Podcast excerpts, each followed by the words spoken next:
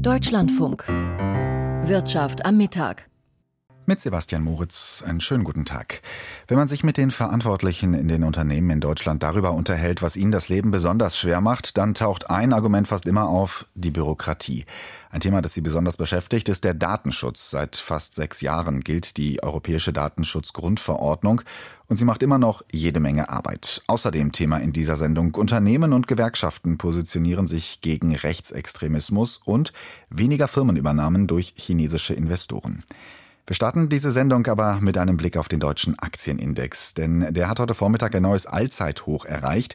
Claudia Werle live in Frankfurt. Was hat den deutschen Leitindex heute in die Höhe getrieben? Es ist wirklich der vierte Tag in Folge mit einem Rekordhoch. Auch an anderen großen Finanzmärkten kennen die Indizes im Prinzip nur eine Richtung, die nach oben. Vieles hängt mit dem Hype um neue Technologien zusammen, insbesondere mit dem Hype um künstliche Intelligenz. Der Einsatz von künstlicher Intelligenz bietet vielfältige Möglichkeiten, so wird argumentiert. Prozesse können automatisiert, Vertriebswege automatisiert werden. Befürworter rechnen mit einer höheren Produktivität und mit einer höheren Effizienz. Und ich denke, was auch eine ganz wichtige Rolle spielt, ist, dass viele hier an der Börse damit rechnen, dass die Zinsen nicht weiter steigen werden. Mehr noch, dass sie in absehbarer Zeit gesenkt werden. Und das macht es dann billiger zu investieren und neue Kredite aufzunehmen. Und wenn ich jetzt auf die Kurstafel schaue, der DAX bei 17.526 Punkten. Das ist ein neues Rekordhoch. Schlechte Nachrichten gab es heute hingegen zum Konsumklima. Die Verbraucherinnen und Verbraucher halten eher Erspartes zusammen, anstatt es auszugeben. Welche Erklärung gibt es dafür? Die Sparneigung hat mittlerweile sogar ein Niveau erreicht wie zuletzt 2008, 2009. Also das war ja in Zeiten der Finanzkrise. Eigentlich verwunderlich, denn äh, die Rentner bekommen mehr Geld, auch die Löhne sind zuletzt deutlich gestiegen und wir merken es ja in diesen Tagen. Viele Beschäftigte gehen auf die Straße, sie streiken, wollen, dass die Löhne auch weiter steigen. Kurz vor der Sendung habe ich darüber mit Andreas Scheuerle von der DK Bank gesprochen. Er hat eine ganz einfache Erklärung dafür, für das Verhalten der Verbraucherinnen und Verbraucher. Geld allein macht bekanntlich nicht glücklich und es ist auch kein Garant für Konsum. Denn damit Einkommen ausgegeben werden können, müssen die Konsumenten erstens mit Zuversicht in die Zukunft schauen und sie müssen zweitens auch mit einer gewissen Sicherheit die Zukunft einschätzen können. Also sie brauchen Zuversicht und Sicherheit und beides scheint im Moment eher nicht der Fall zu sein. Wovor haben die Konsumenten Angst? Naja, Angst oder fehlendes Zukunftsvertrauen, das kommt von der Konjunktur im Moment. Die Konjunkturkomponente ist sehr schwach. Das liegt daran, Konjunkturprognosen werden aktuell zurückgenommen. Egal, wo man hinschaut, die Konjunkturindikatoren sind schlecht und daher muss man sich darauf einstellen, dass man erstmal im ersten Halbjahr zumindest noch sich mit einer schwachen Konjunktur auseinandersetzen muss. Spielt da möglicherweise auch eine Rolle, dass zurzeit tausende Mitarbeiter ihren Job verlieren? Haben Menschen Angst, ihren Arbeitsplatz zu verlieren? Das war bislang eine eher nachrangige Sorge, aber äh, sie nimmt zu und Meldungen wie, dass die Beschäftigungsabsichten der deutschen Unternehmen auf ein Dreijahrestief gesunken sind, die tun natürlich der Konsumentenseele nicht gut. Warum bauen Konzerne derzeit in großem Stil Stellen ab? Ja, es scheint auf den ersten Blick tatsächlich so ein bisschen kontraintuitiv, wenn man den Fachkräftemangel auch vor Augen hat. Aber wir befinden uns in einer Phase des Strukturwandels und dieser Strukturwandel entwertet Bildungsbiografien, er entwertet Erwerbsbiografien. Das heißt, Qualifikationen, die früher wichtig waren, sind heute nicht mehr so wichtig. Äh, und auf der anderen Seite fehlen Menschen, die diese neuen Qualifikationen haben. Ja, und man trennt sich dann eben von denen, die nicht umgeschult werden können. Unternehmen wollen so wenig Personal einstellen wie seit drei Jahren nicht mehr. Warum? Das hat sehr viel mit der aktuellen Konjunktursituation zu tun. Die Unternehmen sehen sich im Moment einem akuten Nachfragemangel gegenüber. Das heißt, es kommt viel zu wenig an Aufträgen hinein. Und gleichzeitig müssen sie natürlich die hohen Lohnzuwächse, die ja dem Konsum zugutekommen, verkraften und verarbeiten. Und das ist natürlich für die Beschäftigungsperspektiven eher nachteilig. Ja, und manche suchen neue Mitarbeiter, aber sie finden keine. Das ist richtig, weil der Strukturwandel neue Qualifikationen verlangt und die sind eben nicht so schnell aus dem Boden zu stampfen. Nun haben wir ja die Situation, Verbraucher konsumieren nicht mehr, weil sie verunsichert sind. Unternehmen stellen keine Mitarbeiter oder wenige Mitarbeiter ein, weil sie nicht wissen, wie es weitergeht. Wie kommt man aus diesem Teufelskreis wieder heraus? Erstens, was uns hilft, rauszukommen, sind natürlich Impulse von außen, also wenn beispielsweise die Weltwirtschaft anzieht. Aber man muss auch sagen, dieser Teufelskreislauf ist aus deutscher Sicht gar nicht so gravierend, denn wir sind nicht in erster Linie Konsumgüterproduzenten hierzulande, sondern wir produzieren vor allem Investitionsgüter und in der zweiten Linie dann Vorleistungsgüter. Das heißt, diese Konjunkturaspekte sind viel wichtiger. Sagt Andreas Scheuerle von der DK Bank. Ja, vielen Dank auch aus Köln für diese Einschätzungen. Positive Nachrichten gab es heute vom Rückversicherer Munich Re. Der Konzern hat heute einen Milliardengewinn präsentiert. Gabriel Wirth mit den Details. Der Münchner Rückversicherer, die Munich Re, profitiert derzeit von einer positiven Marktentwicklung. Aufgrund einer wachsenden Anzahl von Naturkatastrophen ist offensichtlich das Bewusstsein der Kunden gestiegen, sich entsprechend abzusichern, und das führt zu steigenden Prämieneinnahmen. Hinzu kommen aufgrund höherer Zinsen auch höhere Einnahmen bei den Kapitalanlagen. Daneben setzt der Vorstand weiter auf Cyberversicherungen und sieht sich hier mit einem Geschäftsvolumen von zwei Milliarden Euro als Marktführer. Allerdings gab es auch warnende Worte vom Vorstandschef Joachim Wenning. Die größten, nämlich die systemischen Cyberrisiken hingegen, wie der Ausfall kritischer Infrastrukturen oder Cyberkrieg, können unmöglich von der Privatwirtschaft abgedeckt werden, denn die möglichen Schäden daraus übersteigen bei weitem alles Eigenkapital der Branche. Für das Management dieser potenziell katastrophalen systemischen Risiken braucht es deshalb die Beteiligung des Staates. Der Rückversicherer plädiert daneben auch für staatliche Unterstützung bei den Naturkatastrophen. Eine bessere Prävention, wie zum Beispiel öffentlich finanzierter Hochwasserschutz bei Dämmen, führe zu deutlich reduzierten Schäden und könne Preise für Versicherungen entsprechend senken. Für dieses Jahr rechnet die Munich Re mit einem Gewinnanstieg auf rund 5 Milliarden Euro. Claudia Werle in Frankfurt, wie kommen diese Daten von Munich Re bei den Anlegerinnen und Anlegern an? Es ist ja nicht nur der Milliardengewinn. Die Münchner Rückversicherung will den Aktionären noch eine höhere Dividende bezahlen. Die Aktien dennoch 0,3 Prozent im Minus. Auch der Sportartikelhersteller Puma hat heute Jahreszahlen vorgelegt. Wie sind die ausgefallen? In welche Richtung es gehen würde, hat sich bereits Ende Januar abgezeichnet, als der Sportartikelhersteller vorläufige Zahlen vorgelegt hat. Die Gewinne sind zurückgegangen. Unter anderem hängt das mit höheren Kosten zusammen, auch mit negativen Währungseffekten. Stehen dieses Jahr mehrere sportliche Großereignisse an, etwa die Olympischen Spiele oder die Fußball-Europameisterschaft. Das sind Großveranstaltungen, von denen die Sportartikelhersteller in der Regel profitieren. Aber die Zeiten sind nicht einfach. Für das erste Halbjahr wird mit erheblichem Gegenwind gerechnet. Wir haben es ja gehört. Viele Konsumenten halten sich zurück, überlegen dreimal, für was sie Geld ausgeben und für was nicht. Ähm, Puma-Aktien heute anderthalb Prozent im Plus. Es gibt äh, neue Spekulationen um einen Börsengang der Kosmetikgruppe Douglas. Was ist da dran? Die Vorbereitungen laufen bereits auf Hochtouren. Ein Börsengang wäre noch vor Ostern möglich, so heißt es. Es sollen wohl Aktien im Wert von rund einer Milliarde Euro ausgegeben werden. Eine endgültige Scheidung sei noch nicht gefallen. Sie hängt von der Entwicklung des Börsenumfeldes ab. Der Finanzinvestor Advent und die Gründerfamilie Kreke hatte den hatte Douglas 2013 von der Börse genommen, um das Unternehmen neu auszurichten. Und jetzt, wie gesagt, ein neuer Börsengang ist geplant. Die Einnahmen sollen dann vor allem zum Abbau von Schulden genommen werden. Und dann lassen Sie uns zum Schluss noch auf Euro, Umlaufrendite und Goldpreis schauen. Der Euro wird zum Mittag mit einem Dollar 0,861 gehandelt. Die Umlaufrendite ist gestiegen und zwar von 2,42 Prozent auf jetzt 2,46 Prozent. Und für die Feinunze Gold, da müssen zum Mittag 2037 Dollar 31 gezahlt werden. Vielen Dank, Claudia Werle, live an der Frankfurter Börse. Datenschutz ist etwas, worauf in Deutschland seit Jahrzehnten sehr großen Wert gelegt wird. Seit 2018 noch mehr als zuvor. Seitdem gilt die Europäische Datenschutzgrundverordnung. Dieses Regelwerk gibt vor, dass Unternehmen und Behörden persönliche Daten aktiv und systematisch schützen müssen.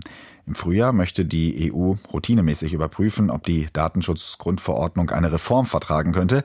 Die Deutsche Industrie- und Handelskammer ist sich jetzt schon sicher. Eine solche Reform wäre dringend nötig. Aus dem Deutschlandfunk Hauptstadtstudio berichtet Steffen Wurzel. Datenschutz ist wichtig und gut, aber so wie die Datenschutzgrundverordnung in Deutschland angewendet wird, sorge sie für zu viel Bürokratie, vor allem bei kleinen und mittelständischen Unternehmen. Das ist das Ergebnis einer Umfrage der Deutschen Industrie- und Handelskammer, DIHK, zum Thema. Viele der Dinge werden ja von den Unternehmen, insbesondere Schutz persönlicher Daten, auch positiv bewertet. Stefan Wernecke. Er leitet bei der DIHK in Berlin den Bereich Recht. Niemand aus der Umfrage hat sich gegen den Datenschutz ausgesprochen. Wieso auch? Das ist etwas, was wir ja selber betreiben und auch in unserem eigenen Interesse betreiben. Das ist ja gar keine Frage. Das Problem sei die Art und Weise, wie in Deutschland mit der europäischen Datenschutzgrundverordnung umgegangen werde, kritisiert die DIHK. So sagten drei Viertel der befragten Unternehmen, es sei für sie ein hoher oder ein extrem hoher Aufwand, die seit 2018 geltenden Regeln umzusetzen. Das sorge für Bürokratie und steigende Kosten. Besonders litten Firmen mit weniger als 20 Angestellten. Als Beispiel nennt Stefan Wernecke einen kleinen Bäckereibetrieb, der mit einer künstliche Intelligenz-Software, also einem KI-Programm, herausfinden möchte, zu welchen Zeiten Kunden besonders viele und wann eher wenige Brötchen kaufen. Wenn Sie ein KI-Programm benutzen, müssen Sie eine Datenschutzfolgeabschätzung vornehmen durch den Datenschutzbeauftragten. Hat Ihr Unternehmen einen solchen? Nein, wenn Sie weniger als 20 Mitarbeiter haben, weil dann brauchen Sie gar keinen. Was machen Sie dann? Auch als Unternehmen mit zehn Mitarbeitern brauchen Sie einen Datenschutzbeauftragten. Den müssen Sie dann schulen, haben damit zusätzlich Kosten, nur, nur sage ich mal, weil Sie ein solches KI-Programm mitbenutzen. Der Wirtschaftsverband fordert die Politik in Europa und in Deutschland auf, die Datenschutzregeln zu reformieren, sie konkreter zu formulieren, um sie rechtssicherer zu machen und besser anwendbar. In Deutschland wünscht sich die DIHK mehr Einheitlichkeit zwischen den Bundesländern. Der Föderalismus sorge dafür, dass die Datenschutzgrundverordnung teils unterschiedlich ausgelegt werde, und das mache vieles unübersichtlich, verunsichere Unternehmen und sorge für zusätzliche Kosten. Deutsche Unternehmen klagen über viel Arbeit mit der Datenschutzgrundverordnung. Steffen Wurzel berichtete. Er gilt als eine Schlüsselfigur der Cum-Ex-Geschäfte, mit denen Banken und Investoren den Staat jahrelang Milliarden geprellt haben. Der Anwalt Hanno Berger. Im Dezember 2022 wurde er vom Landgericht Bonn wegen drei Fällen von Steuerhinterziehung zu acht Jahren Haft verurteilt. Gegen dieses Urteil hat er am Bundesgerichtshof Revision eingelegt. Die Richter dort haben die Revision jedoch verworfen. Nun ist Hanno Berger auch mit einer Beschwerde vor dem Bundesverfassungsgericht gescheitert. Jochen Hilgers. Die jetzt abgelehnte Verfassungsbeschwerde war in Deutschland die letzte Chance des 72-Jährigen gegen die Haftstrafe vorzugehen, die das Landgericht Bonn verhängt hatte. Schon der Bundesgerichtshof hatte im September vergangenen Jahres eine Revision von Bergers Anwälten verworfen. Die Verfassungsbeschwerde sei nicht ausreichend begründet, befanden die Richter in der heute veröffentlichten Entscheidung. Damit bleibt Berger jetzt nur noch der wenig erfolgsversprechende Weg zum Europäischen Gerichtshof für Menschenrechte. Neben der Verurteilung in Bonn hat Berger auch vor dem Landgericht Wiesbaden im Cum-Ex-Komplex eine lange Haftstrafe kassiert. Die dort verhängte Strafe von acht Jahren und drei Monaten ist allerdings noch nicht rechtskräftig. Der BGH prüft noch eine Revision. Hanno Berger gilt bis heute als eine der Schlüsselfiguren des Steuerkarussells, wenn nicht gar als einer der Erfinder. Mittlerweile ermittelt aber alleine die Staatsanwaltschaft Köln gegen etwa 1700 Beschuldigte. Hanno Berger ist mit einer Beschwerde vor dem Bundesverfassungsgericht gescheitert, Jochen Hilgers berichtete. Chinesische Käufer kommen bei Firmenübernahmen in Europa derzeit seltener zum Zug. Die Zahl der Übernahmen in Europa ist auf ein Zwölfjahrestief gesunken. Das geht aus Zahlen der Unternehmensberatung EY hervor. Klaus-Rainer Jackisch. Ursache sind die schwächelnde Konjunktur in der weltweit zweitgrößten Volkswirtschaft der Welt, aber auch verschärfte Bedingungen in vielen europäischen Ländern.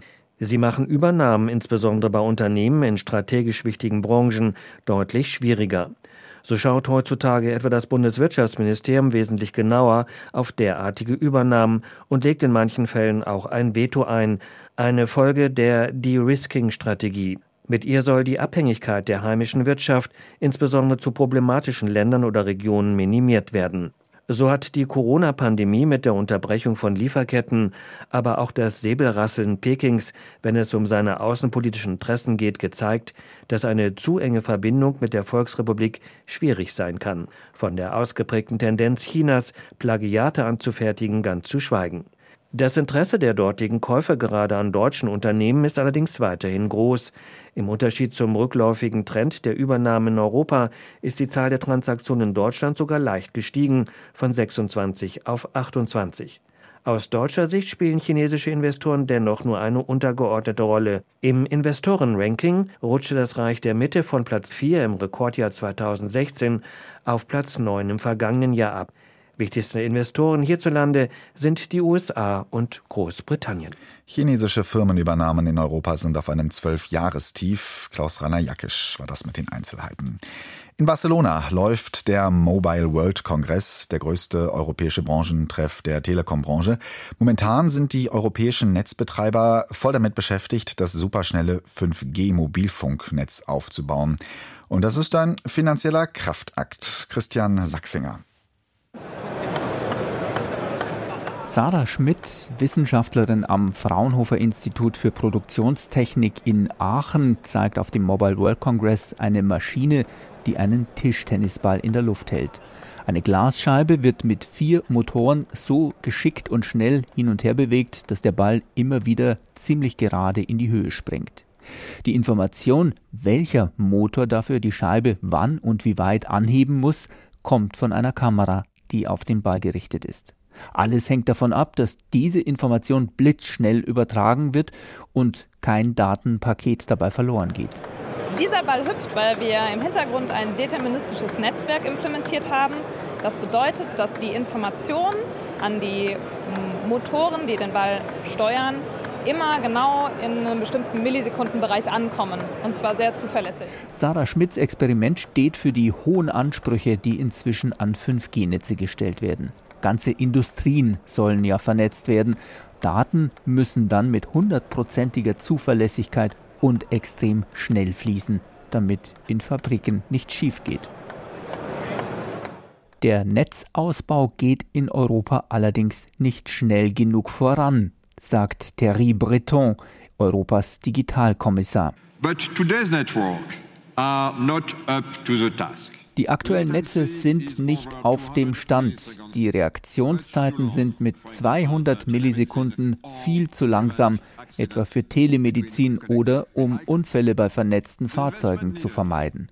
Um die Lücke zu schließen, muss massiv investiert werden, über 200 Milliarden Euro in den nächsten fünf bis sechs Jahren. In die gleiche Kerbe schlägt Telekom-Chef Tim Höttges auf dem Mobile World Congress in einem Interview für den TV-Sender CNBC. Europa hat im Digitalbereich und in der Telekom-Branche den Antrieb verloren. Wir investieren nicht genug und es gibt keine Konsolidierungen. Es gibt für Europa keinen einheitlichen Telekom-Markt und wir wollen jetzt klar machen, dass sich was ändern muss. Konkret, Unternehmen sollen sich zusammenschließen dürfen. Laut Höttges gibt es in Europa 45 Wettbewerber. Zu viel, meint der Telekom-Boss. Diese kleinen europäischen Unternehmen hätten nicht genug Geld, um in eine digitale Zukunft zu investieren. Tatsächlich zeichnet sich in der EU bereits ein Politikwechsel ab. Thierry Breton spricht in Barcelona von europäischen Telekom-Konzernen, die groß genug sein sollen, um in ganz Europa zu investieren. Christian Sachsinger berichtete vom Mobile World Congress in Barcelona. Seit Wochen gehen Hunderttausende in Deutschland gegen rechtsextreme Positionen auf die Straße. Immer wieder gibt es auch Forderungen, Unternehmer und Firmenchefinnen sollten sich öffentlich positionieren. Einen ersten Aufschlag haben einige Wirtschaftsvertreter Ende Januar in Berlin gemeinsam mit Bundespräsident Steinmeier gemacht. Jetzt haben sich in Stuttgart die großen Konzernchefs, der baden-württembergische Mittelstand und die Gewerkschaft IG Metall zusammengetan und eine Erklärung für Demokratie unterzeichnet. Katharina Thums. Für Mercedes-Chef Ola Kelenius ist der Kampf gegen Fremdenfeindlichkeit eine persönliche Sache. Vergangenes Jahr hat der gebürtige Schwede auch die deutsche Staatsbürgerschaft angenommen. Das war ein besonderer und emotionaler Moment für mich. Man wird Teil des Vereins.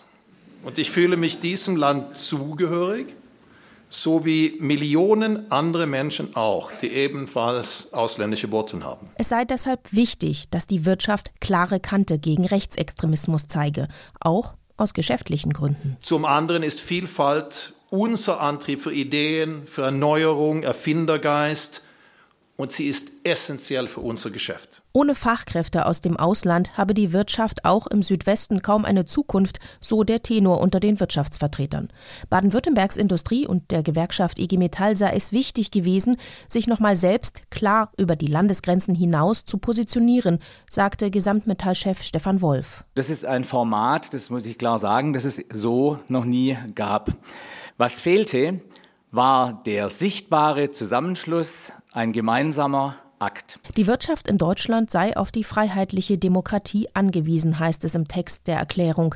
Der Bundespräsident Frank-Walter Steinmeier mahnte in seiner Rede, das sei auch mit Blick auf die Vergangenheit in der Wirtschaft nicht immer selbstverständlich gewesen. Wir haben nicht vergessen, schon einmal in unserer Geschichte haben wir eine Demokratie aus der Hand gegeben.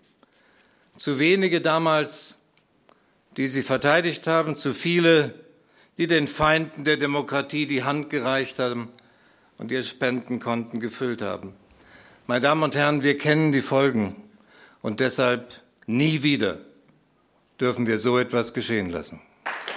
Mit der Erklärung wolle man ein Signal nach innen wie nach außen senden, so Oliver Barter, Geschäftsführer der Unternehmervereinigung Südwestmetall. Es geht an extreme Vertreter von Politik, aber es geht natürlich auch an unsere Belegschaften, wo wir jetzt klar machen können, wo wir stehen und was gut für unsere Wirtschaft und für unsere Gesellschaft ist. Baden-Württembergs IG Metall-Chefin Barbara Resch forderte auch ganz praktische Konsequenzen aus der Erklärung. Wir brauchen sowas wie eine Demokratiezeit für Beschäftigte in den Betrieben, damit über wichtige Werte wie Respekt und Solidarität gesprochen werden kann. Ich habe mich heute Abend noch mit der Frau Resch verabredet, dass wir uns zusammensetzen und gemeinsam festlegen, wie wir diese Worte in die Belegschaften tragen und dort den Austausch in den Belegschaften fördern. Bei aller Übereinstimmung appellierte die Chefin des Technologiekonzerns Trumpf auch an die Bundes- und Landesregierungen, die aktuellen Sorgen vor allem des Mittelstands ernst zu nehmen.